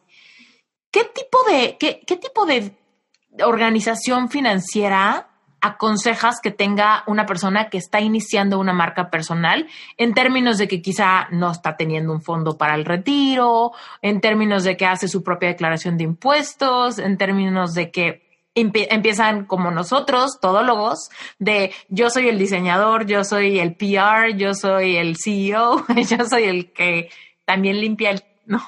Entonces, ¿cómo, cómo empezar en términos de yo voy a pagar todo, yo voy a recibir todas las ganancias, pero al mismo tiempo siento que no me estoy preparando como para tener un, un ahorrito o empezar a invertir tantito ¿Qué, qué, opinas? ¿Qué nos aconsejas? me, me, encanta este punto y fíjate que, a ver, yo profeso mucho el, tema de alcanzar el bienestar a través de la inteligencia financiera y eso requiere de tres fases. Fíjate que le hemos dedicado sin querer queriendo o queriendo más que sin querer, em, digamos, a lo que es la primera fase, que es lo que yo llamo mentalidad y es lo que hemos estado hablando hasta ahora. Pero hay otras dos fases adicionales por las que debemos pasar para nosotros poder tener éxito en ese proyecto que queremos emprender y es claridad y proactividad. Las tres fases serían mentalidad, claridad y proactividad. Hablemos de claridad, que es lo que te ayuda precisamente a apuntarle a tener éxito con las finanzas, sea como sea que las quieras ejecutar. Cuando yo te hablo de claridad, es que hay que tener una, em, una visión, ¿ok? Bien, bien ajustada, bien enfocada con respecto a lo que son mis ingresos y mis gastos. Y eso es donde está a veces, muchas veces, el error. Yo siempre repito, y no me cansaré de decirlo hasta el cansancio, no puedes gerenciar lo que no mides. Por ejemplo, cuando tú haces una dieta, ¿ok? Tú metes bajar de peso, tú tomas ciertas medidas. Los números te indican qué es lo que tienes que hacer. Por ejemplo, te paras en la balanza, pesas tanto, fijas una meta, quiero perder 5 kilos, y después cuando sales a comer empiezas a contar calorías, cuántas horas corriste, tienes de repente una bandita de fitness tracker que te ayuda a medir ciertas cosas, etcétera, etcétera. Pero porque tomas mediciones y revisas los números, empiezas entonces a tomar decisiones de cómo vas a actuar. Con las finanzas pasa lo mismo. Yo necesito medir qué está ocurriendo con mis ingresos, qué está ocurriendo con mis gastos, para empezar a hacer entonces eh, los ajustes. ¿Qué es lo que ocurre? Que de repente, cuando estamos lanzándonos como freelancer, marca personal, como asesores en distintos tipos de servicios profesionales que van desde coaches hasta terapeutas, etcétera, etcétera, a veces nos empezamos a preocupar porque vemos que las finanzas son un universo. Oye, no tengo nada para el retiro, no tengo los ahorros todavía para los estudios de mis hijos, aquellos que tenemos hijos, no tengo esto, no tengo aquello. Hay que ir por por distintas etapas. De hecho, hay tres etapas fundamentales. O más que etapas, yo lo llamo las necesidades financieras. Inspirado, por cierto, en la pirámide de necesidades de Abraham Maslow, yo tomé más o menos el concepto y lo apliqué a las finanzas y hablemos entonces de la pirámide de necesidades financieras según Julio Cañas, ¿ok? Entonces, son tres necesidades, si haces una pirámide, ¿ok? En la base, la primera necesidad financiera es el sustento, ya te lo voy a explicar. La segunda necesidad es protección y la tercera necesidad que va en la punta de la pirámide es crecimiento. Sustento, protección y crecimiento son las necesidades financieras que todo ser humano y todo negocio tiene. ¿Qué es el sustento? Me vas a preguntar tú, Esther. Oye, Casa, te contesto. Comida. Por eso, ahí está lo básico. Hay cinco gastos básicos que ya, ya me los dijiste. Está el techo, que es la casa, bien sea la hipoteca o bien sea la renta. Por supuesto que la comida es una necesidad fisiológica y biológica. Está, por supuesto, también los servicios fundamentales. Está también el transporte y, por supuesto, los seguros, ¿no? Entonces, hay cosas que tú tienes que ver cómo monetizo, cómo hago dinero y tienes que tener claridad en cuál es tu modelo de monetización, porque particularmente si te estás lanzando como marca personal que se quiere independizar, como me tocó a mí, y que de repente te estás empezando a meter en los medios digitales, como también me tocó a mí reinventarme y ahora empezar a digitalizar todo lo que yo hago, pues entonces tienes que evaluar con claridad exactamente qué voy a hacer, cómo lo voy a hacer, cuál va a ser mi propuesta de valor, a qué, no soy experto en mercadeo, pero es lo que he aprendido yo. ¿A quién le hablo? Quien le habla a todo el mundo no le habla a nadie, ¿ok? Entonces tienes que ver exactamente a qué público te vas a dirigir, pero esas cosas se las dejo a algún invitado de marketing, pero yo he aprendido que cuando le hablaba a todo el mundo no, no vendía. Entonces cuando ya yo empezaba a atacar si se quiere de alguna manera, a un grupo o un nicho en particular, el mensaje, o, me empezaba a comunicar tal que le llegara esa frecuencia clara a mi, a mi público objetivo, entonces todo empezó a cambiar. Y eso es por la parte de los ingresos, pero los gastos tengo que también controlarlos. Y en ese sentido, ahí es donde entra la recomendación. Empieza por llevar un presupuesto. Entonces, la macro, el macro tip acá es, vamos a ir organizando las cosas según las necesidades financieras. Primero, enfócate en el sustento. Una vez que tienes claridad en cómo funcionan tus ingresos, cómo vas a generar dinero y cómo vas a controlar tus gastos y tu presupuesto, entonces pasamos a la necesidad de protección. ¿Qué es la protección? Bueno, como todo en la vida, ¿ok? Puede haber tormentas, huracanes, ciclones, terremotos, etcétera, etcétera. En finanzas también ocurre eso.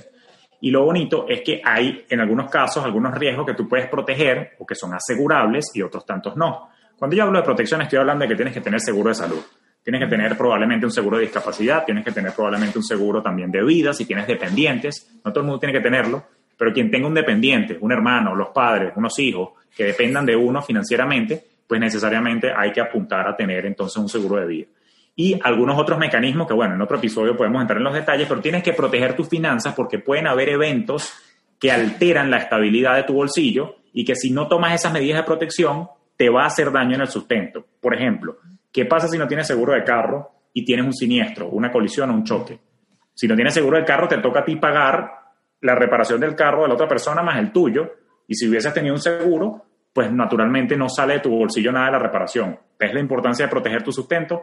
A eso me refiero. Y eso sería el caso más simple, porque al rato, si hubo una, si alguien se murió, si. Sí, por eso te lo puse lo más simplista posible, pero tú sabes que particularmente aquí en Estados Unidos, vaya que haya un backslash y un latigazo, una cosa de esa, y te viene una demanda de salud horrible.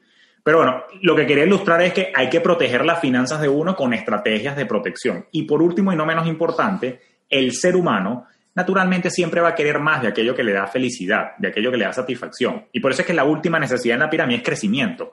Todo el mundo quiere crecer, es mentira que no, yo no quiero crecer. Ahora, el crecimiento desmedido, ¿ok? Y sin un objetivo específico es inerte, es infértil, no existe, o sea, no te lleva a ningún lado. Uno tiene que tener claridad hasta dónde quiero crecer, cuál es mi vida ideal, cuánto cuesta mi vida ideal. Ah, mi vida ideal cuesta 15 mil dólares al mes mi vida ideal cuesta 5 mil dólares al mes. Digo porque en Hispanoamérica hay distintos costos de vida según el país. No, es que yo me quiero retirar en una isla del Caribe y con 3 mil dólares al mes vivo bien. Ah, ok. No, es que yo me quiero retirar en Las Vegas, en Nueva York o Miami, que son ciudades caras, y para yo vivir muy cómodo, yo quiero 25 mil dólares al mes. No importa. Yo no vine aquí a juzgar a nadie, ni tú tampoco. No hay una cota a la ambición. Cada quien sueña tan grande y llega hasta donde quiere. Pero es importante medirlo y, como dices tú, anotarlo a mano, ¿ok? Inclusive, si se quiere, créate un vision board, ¿ok? Y anota tus metas, exactamente cómo lo vas a lograr, pero si no tienes claridad de a dónde vas, ¿ok? Entonces es muy difícil que llegues a ese sitio y que ejecutes las acciones, pero un paso a la vez. No te preocupes ahorita por plan de retiro cuando ni siquiera estás haciendo dinero. Preocúpate primero por resolver tu sustento, protegerte y cuando ya tengas bastante dinero que esté entrando por los negocios que estás desarrollando, ahí empiezas entonces a pensar en el retiro, en las cosas, tal y qué sé yo. Te lo digo porque creo que soy una autoridad a nivel mundial, te lo digo acá de, de una manera humilde en ansiedad y cagarla, ¿ok? Entonces, como autoridad de ser ansioso, ¿ok? Y cometer estos grandes errores, te digo, Trata de no get ahead of yourself, ¿ok? Como dicen en inglés, o no trata de no adelantarte a los hechos. Resuelve un paso a la vez. Si ahorita no tengo el ingreso suficiente, no estés pensando en retiro. Resuelve tu sustento y poco a poco entonces aguas arriba vas creando las otras cosas. Y todo esto está englobado en lo que te decía yo en la parte de em, claridad financiera. La tercera fase, que es el consejo, el final, recuerda que veníamos hablando de mentalidad, pasamos a claridad y ahora falta es la proactividad carajo, el universo premia la acción. O sea, la ley de la atracción existe, claro que sí, pero no es que por telequinesis yo quiero un millón de dólares, quiero cinco clientes, quiero una cuenta con 20 mil seguidores, quiero 3 mil seguidores eh, cada, en cada episodio del podcast. O sea, compensarlo no basta, hay que hacerlo. Entonces es importante hablar de proactividad, o sea, yo no puedo estar sentado en la sala de mi casa de brazos cruzados esperando que la abundancia y las oportunidades me toquen la puerta. Puede que ocurra por... Yo hablo mucho de un, de un paso, en el proceso de manifestación hay un paso que es seguir las acciones inspiradas. Porque por un lado decimos, bueno, a ver, claridad, ¿qué quiero? Ok, perfecto. Exacto. ¿Cómo creo que me voy a sentir cuando lo tenga? Ok, tengo que empezar a mover mis emociones. Pero al mismo tiempo, si genuinamente te estás anclando a eso, te van a venir acciones inspiradas. Vas a tener la idea de hablarle a alguien, meterte un curso, escribir hasta las 3 de la mañana tu primer libro, yo qué sé. Esos van a ser acciones inspiradas. Pero el problema es que cuando se nos ocurre algo, después entran un montón de, ay no, pero ¿cómo le voy a hablar a tal persona que hace 10 años no le hablo? Va a decir que, que, y entonces truncamos un montón de acciones inspiradas que pudieran ser la llave maestra de puertas que no se nos han abierto, porque cuando llegan esas acciones inspiradas, no las sabemos identificar y nos petrificamos y decimos, no, mejor no. No, y me encanta lo que acabas de mencionar porque creo que compartimos exactamente la, misma aproximación y visión. Recuerda que hemos dicho ya que somos seres humanos y, y, como humanos somos seres emocionales. Entonces, por eso es que yo hablo desde un ángulo más emocional de las finanzas y no tan trancado numérico como otras personas que comparten bellísimos conocimientos allá afuera. ¿Qué ocurre? Si no hay una conexión emocional con la meta, no va a haber la motivación intrínseca, ese fuego por dentro, esa llama, esa gasolina, ese gas que te mueve a hacer las cosas. Por ejemplo, si yo estoy conectado con mi propósito y mi pasión, como decías tú, a mí no me importa estar a esta hora que estamos grabando contigo para impactar a la comunidad juntos. No me importa grabar mi podcast a altas horas de la noche. No importa que yo llegue agotado a las 6 de la tarde de mi trabajo, de mi 9 to 6 o 9 to 5 eh, a, empezar a construir mi pasión as a side hustle hasta que me permita dar el brinco, independizarme. No me importa porque estoy tan conectado y emocionado que es más, me despierto de la cama feliz haciendo eso. Y eso es en parte, por cierto, un concepto muy japonés que se llama el ikigai, ¿no? Que es tu razón de ser. Y yo creo que el consejo acá es que es verdad que fácil es decir, actúa, pero claro, eh, les estamos dando la clave. Para que haya acción, tiene que haber conexión con la emoción de esa meta que quieres lograr. Y eso, yo la invitación aquí que hago es a que exploren el concepto japonés del Ikigai, que es la, el Ikigai es básicamente eh, la intersección entre las cosas en las que eres bueno, ¿ok? Eh, naturalmente, para lo que te gusta hacer, ¿ok? Que el mundo lo necesita y naturalmente que te pueden pagar por ello. Cuando se, en el centro de esas cuatro cosas, tú puedes conseguir una oportunidad de monetización con tu marca personal. Voy con un ejemplo, con tu permiso me voy a utilizar a mi mismo ejemplo. Por, yo tengo ya 15 años como asesor y consultor y siempre la gente me ha dicho, oye, qué chévere como hablas tú, qué chévere como tú explicas, se te entiende, primer economista que le, entiendo las cosas que, que, está diciendo. Fíjate, yo empecé a escuchar a la gente, oye, mira el feedback que me están diciendo, ay, tú sí eres chévere para explicar, ay, mira esto. Ok, ya va, si la gente me está diciendo eso, yo disfruto explicar, yo sé que el mundo necesita eh, educación financiera y formación y mentoría financiera, y de paso sé que me pueden pagar por eso, ¡boom! Ahí está el Ikigai de Julio Cañas. Entonces, sale con claridad el, movimiento de Julio Finance y el desarrollo de la marca personal en función de mi Y les prometo, el dinero empieza a llegar luego solo, porque ya cuando tú estás consistentemente generando los episodios, generando el contenido, hablando con Esther, compartiendo conocimiento con otra persona, etcétera, etcétera, ya eso de por sí empieza a generar una maquinaria que está ya aceitada y en movimiento, que tarde o temprano la abundancia te alcanza, pero porque ahí estás actuando consistentemente. Si estás desconectado emocionalmente de lo que estás haciendo, no vas a dar el 100%. Vámonos con un ejemplo de alguien que no quiere emprender, alguien que de repente está trabajando en la escalera corporativa. Si a ti no te apasiona ese trabajo, ¿ok?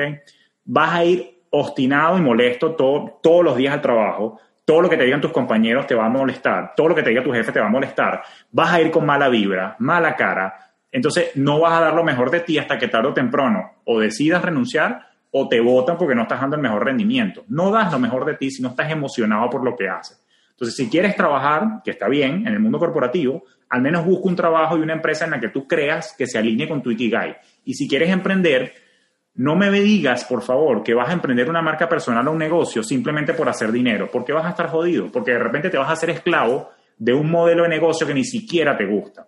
Entonces, es importante, de nuevo, me encanta que lo hayas dicho, que te conectes emocionalmente con tu propósito y con tus metas financieras, porque te prometo que cuando lo haces, no hay quien te detenga. Y es que en uno estás alineado y en el otro estás produciendo cortisol, que es lo que estábamos hablando al principio. El cortisol se genera cuando estás en resistencia de lo que es tu realidad. Correcto.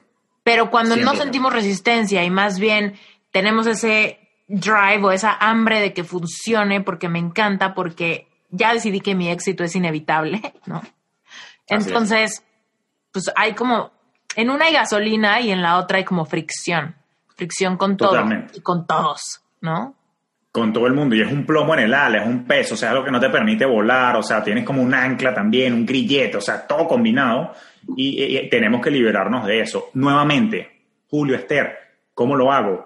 Te lo vuelvo a repetir, reflexión. En este caso, para poder conectar con tu propósito, poder conectar emocionalmente con tu Ikigai, con tus metas, nuevamente es la pausa, pero aquí el ejercicio es un poco distinto.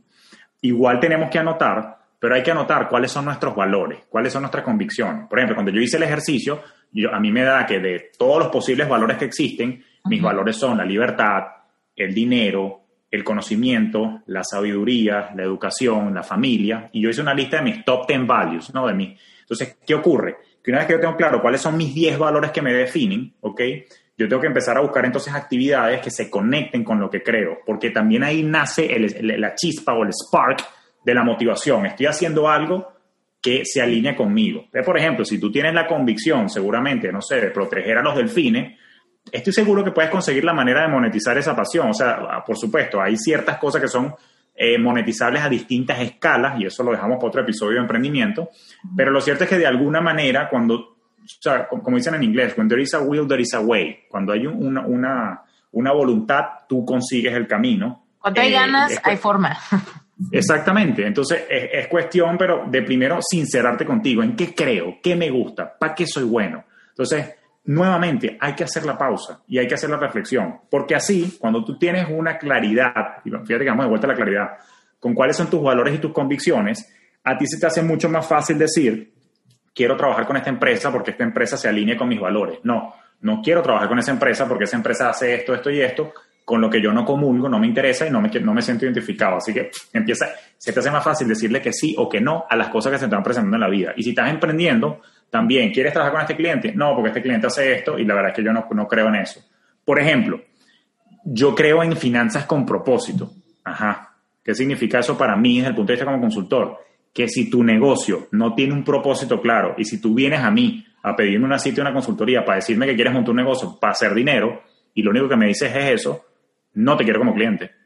¿Por qué? Porque yo conecto con gente que quiere cambiar el mundo, con gente que quiere impactar, ¿ok? Impact eh, entrepreneurs, emprendedores de impacto en cualquier ámbito, social, ambiental, financiero, lo que sea. Pero yo creo en el impacto, yo, creo en, el tema de generar, dejar el mundo de mejor manera de como nosotros lo encontramos. Entonces, como ya yo tengo claro eso, ya yo sé que entonces yo trabajo nada más con emprendimientos que estén buscando impacto. Te repito, si vienes y me dices que lo único que quieres es montar un negocio para hacer dinero, no, no va conmigo, te digo, no, mira, sabes que no tengo ahorita el tiempo para, para, atenderte, lamentablemente. Estoy muy copado ahorita con otros clientes. Te recomiendo que vayas con tal persona que quizás te puede también servir. Pero ves, ya tengo yo claridad en lo que yo quiero en el mundo y se me hace más fácil. Y eso, mi querida Esther, me ha permitido también reducir mis niveles de estrés. ¿Sabes qué estresa? Trabajar en una empresa que no te gusta, trabajar con un cliente que te fastidia y te da pereza atenderle el teléfono. Ahí estaba mi libertad de ¿y con quién? Eh, por eso, entonces eso te permite el con quién, pero si tú no aclaras en qué crees tú, entonces, sino que simplemente estás como, no sé, no, no, tienes claridad, pues estás desalineado, le empiezas a decir que sí cualquier cosa por dinero, pero entonces ese dinero viene con amargura y ya viene con mala vibra y créeme que no te va a durar. Exacto. Eso es lo que estamos buscando. Por eso, entonces, eso es lo que estamos buscando también.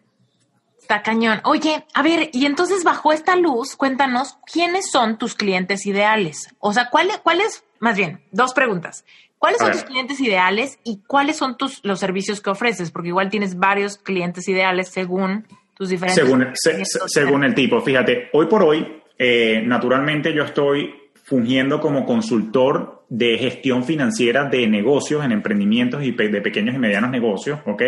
Además de todo mi proyecto educativo, que ya te lo, te lo voy a mencionar en breve, pero como consultor asesor, disfruto trabajar con clientes eh, que pueden ser marcas personales y una empresa pequeña que está arrancando o ya están facturando, pero que quieren impactar de alguna manera el mundo. Sin embargo, me circunscribo a un nicho para en particular que se conoce como la economía naranja. La economía naranja es un término que acuñaron, por cierto, en Colombia, que se refiere al sector cultural, digital, ¿ok? Y creativo. Entonces, yo trabajo, por ejemplo, cuando diseño, trabajo con info y edu emprendedores, es decir, una marca personal, un coach, un asesor, un profesor, eh, un terapeuta que quiere digitalizar su negocio y que dice, oye, me quiero digitalizar y quiero generar un modelo de negocio basado en vender y monetizar lo que sé, es decir, quiero educar al mundo, ese hace clic inmediatamente conmigo porque por supuesto al profesor le encanta la educación.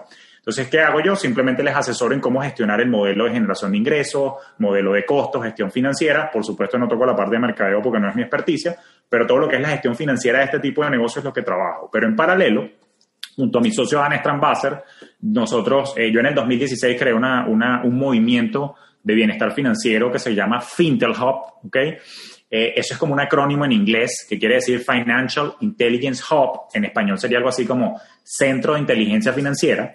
Y básicamente lo que estamos promoviendo es eh, la libertad y el bienestar financiero con inteligencia financiera y orden. Y tenemos distintos programas, o sea, tenemos algunos cursos en línea que los puedes hacer a tu, a tu ritmo, pero nos hemos dado cuenta que como somos humanos y los seres humanos somos sociables por naturaleza, a la gente le estaba gustando también, oye, pero es que eso pregrabado, a mí me encantaría más interactuar contigo en vivo y poder preguntarte, entonces empezamos a sacar también algunos programas en vivo, eh, digitales también, pero a través de Zoom y todo esto, pero en vivo, y tenemos varios cursos, programas de mentoría grupales en la parte de finanzas personales, y ya ahorita en el 2021 empiezan a salir los programas similares, pero aplicados al mundo del, emprendimiento. Y por supuesto, siempre estamos dando charlas, conferencias corporativas, todo en búsqueda de promover de nuevo el bienestar financiero colectivo. Mm. Oye, ¿y cuándo fue cuando sacaste tu podcast? Ah, fíjate, el podcast casualmente lo inauguré en el año 2019, el 4 de julio, que se celebra la independencia acá en los Estados Unidos y elegí esa fecha icónica para darle vida a finanzas orgánicas. tuyo. sí, también por eso.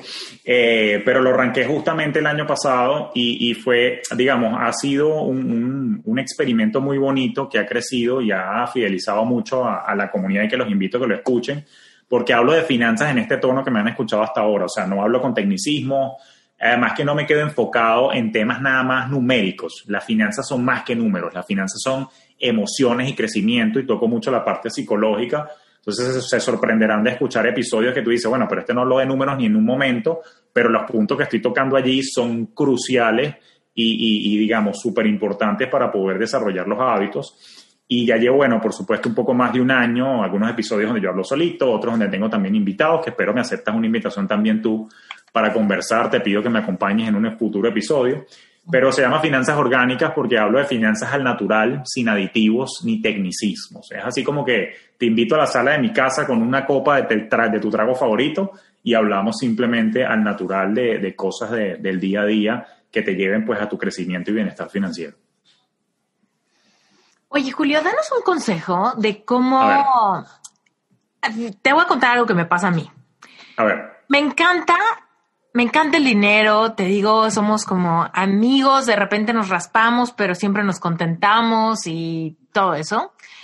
Pero, por ejemplo, cada vez, o sea, el hecho de hacer dinero a través de lo que me apasiona es como mi hit en el mundo. Es como, me encanta y es parte de como demostrarme a mí misma y a los que quieren tener una vocación similar a, a la mía lo que es posible. Y yo soy fiel creyente que nacimos para tener una vida abundante, y que es parte de la experiencia humana. Pero, por ejemplo, yo ahorita, que mexicana, migré a Estados Unidos y me topo con cosas como bien complejas bien complejas en términos de que si los impuestos, que si cuáles son deducibles, que si quién sabe qué, que si tiene un accountant, que si regístrate así, ah, no, pero haces esto, mejor cambia el registro y regístrate asado. Y siempre son cosas súper extrañas. Me da un sueño, Julio.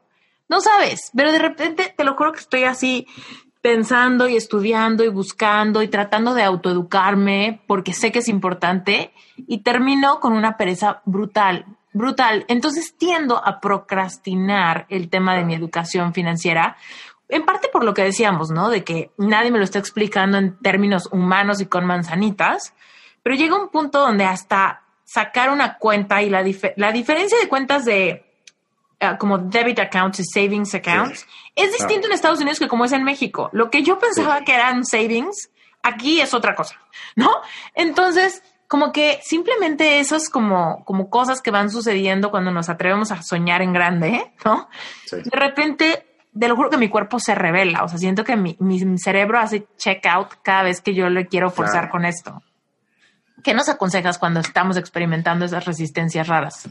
Me, encanta y permíteme, primero tenemos que reconocer por qué está pasando la resistencia. Fíjate, una de las cosas que, uno estudia en, finanzas conductuales, que es la combinación de psicología con finanzas o economía conductual, y esto es una teoría que le explica, por cierto, eh, Daniel Kahneman, ganador de un premio Nobel, quien es economista y psicólogo. Y es que hay dos sistemas de pensamiento, uno rápido y uno lento, ¿no? Él los llama sistema 1 y sistema 2. Y esto es importante entenderlo porque el cerebro es flojo por naturaleza. El cerebro está diseñado es para ahorrar energía. O sea, él lo que quiere es que tú estés tranquilo, en un estado así, tú seas relajado y que te pongas entonces súper activo cuando tienes que correr o pelear, ¿ok? Ese fight, ese fight or flight. Entonces, en ese sentido, él desarrolló dos sistemas de pensamiento. Primero, el sistema 1, que es el pensamiento rápido, que es aquel en el que yo básicamente, si te pregunto, te lo voy a hacer la pregunta, no te pongas nerviosa, 2 más 2, ¿cuánto es, Esther? 4. 4, fíjate que me lo, me lo dijiste rápido. Pero si yo te llego a preguntar, Esther, y no me lo vas a tener que contestar, tranquilo, no te pongas nerviosa, dime, ¿cuánto es tu número telefónico multiplicado por 8? Uy, viste, ya, ya, ya, toca, ya toca empezar a sacar una calculadora y no te sientas mal, ni yo, lo, ni yo sé sacar la cuenta con mi número telefónico por más que trabajo con números. ¿Pero por qué? Porque cuando hay operaciones más complejas, cuando hay pensamientos que requieren más que tu, eh, lo que llaman la, la corteza frontal del cerebro, entre en operación, Ahí es donde opera el sistema 2, que es más lento. Julio, ¿por qué me estás aplicando esto? Permíteme contarte. Porque el sistema 1 requiere de poquita energía. Y como el cerebro es flojo por naturaleza, él quiere todo pensarlo rápido. Pero cuando hay cosas que requieren de más lógica, más esfuerzo de pensamiento, él tiene que utilizar el sistema 2. Y el sistema 2 requiere de mucho más energía, ¿ok? Y por eso es que te da pereza estudiar finanzas, porque finanzas cae en el sistema 2, no en el sistema 1. Entonces ya por naturaleza biológica, ya tú tienes un rechazo innato desde el punto de vista biológico a estudiar finanzas. Como yo entiendo ese fenómeno, muy modestia aparte, la solución que estoy trayendo es qué pasa si educamos con las finanzas de una manera sencilla, que el sistema 1 empiece a agarrar los trucos rápidos y que segundo sea de una manera entretenida. Por eso es que yo trato de apostarle mucho a lo que se conoce como edutenimiento. Entonces, el primer paso y el primer consejo es, uno, vamos a reconocer que ya voy de por sí a tener una resistencia biológica en mi cerebro y tu cerebro va a decir, ay no, qué pereza. Eso es un tema sistema 2 eh, de pensamiento. Yo no quiero gastar energía ahorita en eso, qué flojera. Ey, pero ¿quién tiene el mando? ¿Tú o tu cerebro? Tú dirás, bueno, ya, mi cerebro soy yo. Pero de cualquier manera, ¿quieres que te controle él desde la biología o quieres, que te, o quieres controlar tú la situación desde la razón? Y aquí, aquí tú tienes que ponerle carácter al cerebro. No, vamos a hacerlo. Pero el segundo paso es, por supuesto, si tú te vas a aprender finanzas con alguien que te habla así lento y te empieza a hablar de números súper pesados, uy, ya yo me quiero dar un tiro y me quiero, me quiero dormir. Pero bueno, puedes buscar al profe Julio Finance que de repente busca la manera entretenida de explicarte estos temas y escuchar el podcast Finanzas Orgánicas, donde de repente le, le empiezas a agarrar un poquito más el tumbado. Por eso, Esther, te voy a revelar un secreto mío, y es que por eso es que yo saco también el, el contenido en español. ¿Sabes qué es fuerte? Estudiar algo que es difícil en, tu, en un segundo idioma.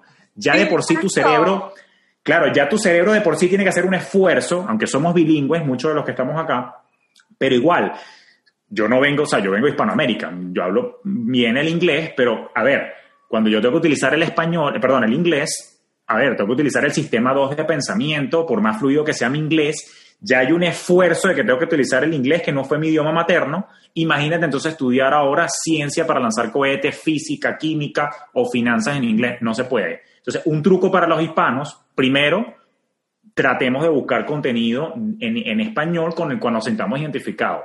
Advertencia. Capaz alguien escucha mi podcast y no le gusta mi tono. No importa. Búscate otra persona este, que de repente sí le guste, guste un poquito más su enfoque, pero búscalo. Ese es el punto. Búscalo hasta que des con, oye, conecto con la manera de explicar de esta persona y de repente entonces aplico. Y lo tercero es busca y apuéstale a tu zona de genio y a tu manera de aprender. Acuérdate que hay tres maneras de aprender, ¿no? Primero hay personas que son visuales, 65% de las personas allá afuera son visuales. Hay personas que son auditivas, ¿ok? La mayoría de las personas que obviamente escuchan podcast tienden a ser auditivos, o sea, tienden a ser las personas que escuchan audiolibros, van, ¿sabes? Commuting al trabajo y escuchan podcast.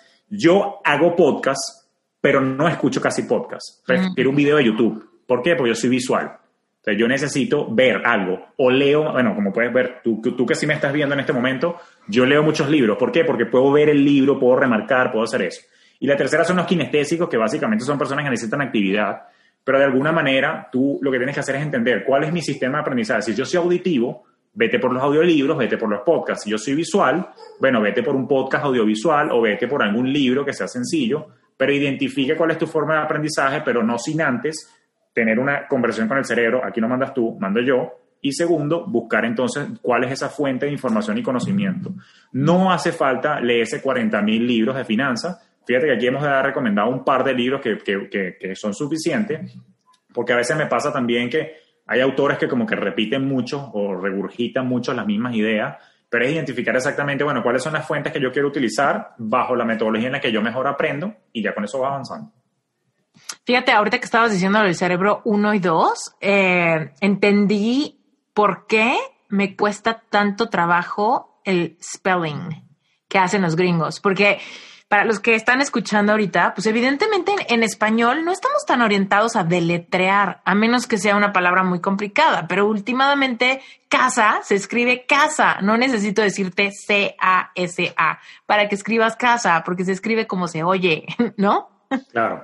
Pero los gringos o en Estados Unidos, como tienen estas palabras que de repente se escriben igual, pero se pronuncian diferentes, y que si la I, que si la H, y que si muchas letras se pronuncian diferente, están súper acostumbrados desde chiquitos a enseñarles a hacer spelling rapidísimo, ¿no? Hasta hay concursos, ¿no? En primaria y concurso de spelling. Spelling bee, esas cosas, claro. De palabras complicadas y lo que sea. Entonces, acá me topo con que literal de repente voy a una tienda o lo que sea, ¿no? Y si me preguntan cuál es mi nombre, ¿no? Yo me llamo Esther Iturralde, entonces me dicen, can you spell that? Y yo soy súper.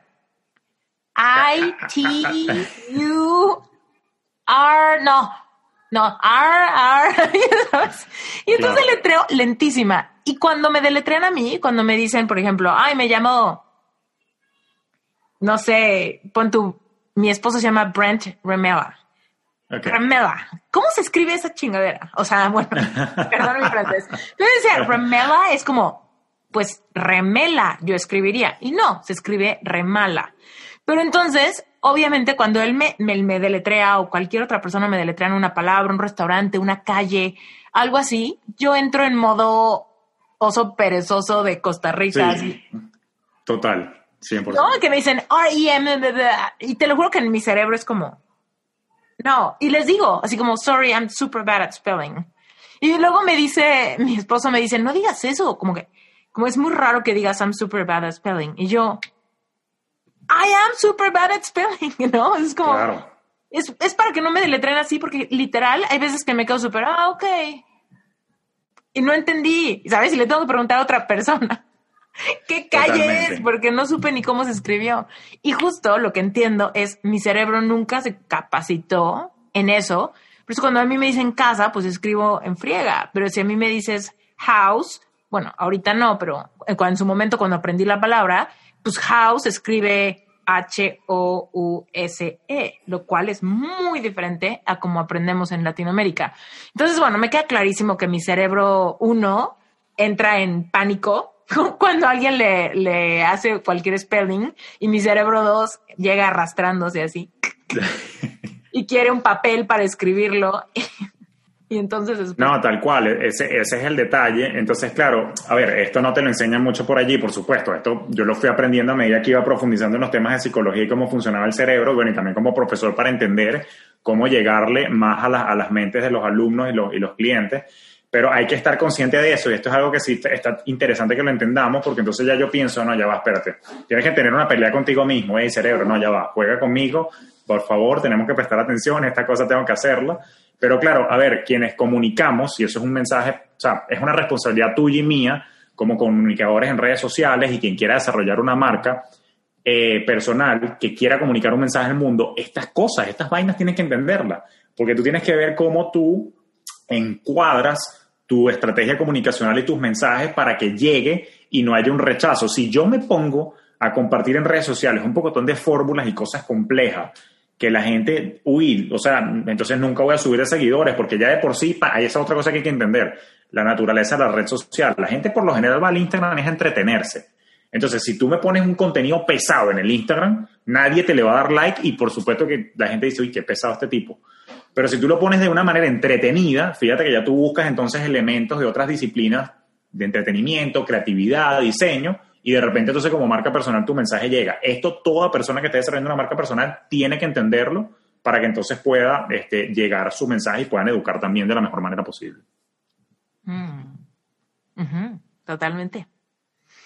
Julio, qué increíble plática nos estamos echando. Me encanta hablar con alguien con quien resueno y me encanta, me encanta todo lo que has dicho. ¿Cómo, cómo podemos conectar contigo? Seguramente ahorita hay muchas personas que dicen, bueno, ¿cuál es el podcast? ¿Cómo se llama? ¿Dónde lo encuentro? Cuéntanos cuál es tu página web, dónde se, Seguro, seguro. No, fíjate, mi principal comunidad en este momento está en el Instagram, ¿ok? Donde me consiguen como Julio Finance, ¿ok? Donde comparto contenido en español. Mi objetivo es impulsar a las familias hispanas donde quiera que se encuentren en el mundo. Eh, y adicional a eso, por supuesto, el Instagram eh, te permite unos formatos muy sencillos, simples y rapiditos de, compartir conocimiento. Ahí le puedes agarrar un poco, eh, como dicen, el tumbado el hilo a lo que yo comparto. Pero si quieres profundizar, el siguiente paso es que nos encontremos en mi podcast Finanzas Orgánicas, que está disponible en absolutamente todas las plataformas, partiendo desde Anchor en la, en la web pasando por Spotify, que es la principal donde me escucha la mayoría de las personas, está también Apple Podcast, Google Podcast, pongan finanzas orgánicas en el buscador de, su eh, plataforma favorita y seguro me van a, conseguir allí, finanzas orgánicas con Julio Cañas. Y de resto, bueno, mi página web es www.julioccanas.com. Hemos llegado al final de este maravilloso episodio y te agradezco con todo el corazón que te hayas quedado hasta el final te quiero pedir dos cosas. Primero que nada, si te gustó este episodio, por favor déjanos un review en Apple Podcast y si no lo escuchas en Apple Podcast, no pasa nada. Sácale un pantallazo, sácale una foto con tu celular, al radio del coche, a tu iPhone, a tu iPod, donde sea que estés escuchando esto, y etiquétanos en Instagram, en arroba esteriturralde y en arroba reinventate podcast. Cuéntame qué te pareció este episodio, cuéntame si te gustó, si tienes alguna pregunta, por favor escríbeme y dime cuál es tu inquietud. Me va a encantar conocer un poco de ti. Y sobre todo decirte que si te gusta Reinventate Podcast, no te vayas a quedar con las ganas de saber qué es relevante espiritual. Te cuento rapidísimo. Relevante Espiritual es un grupo de estudio mensual para la audiencia de Reinventate Podcast que quieren ir más adentro. Si quieres conocer qué es y cómo te puedes integrar a Relevante, lo único que tienes que hacer es ir a esteriturralde.com diagonal relevante espiritual. Y también está en las notas del episodio. Ahora, en corto te digo que Relevante Espiritual es un lugar donde genuinamente vas a despertar tu propia espiritualidad y vas a aprender a manifestar. Yo sé que tú y yo venimos a tener una vida abundante y es hora de que aprendamos a recuperar nuestro merecimiento para empezar a vivirlo. Yo soy Esther Iturralde, voz de Reinventate Podcast y te mando un beso hasta donde quiera que te encuentres. Gracias.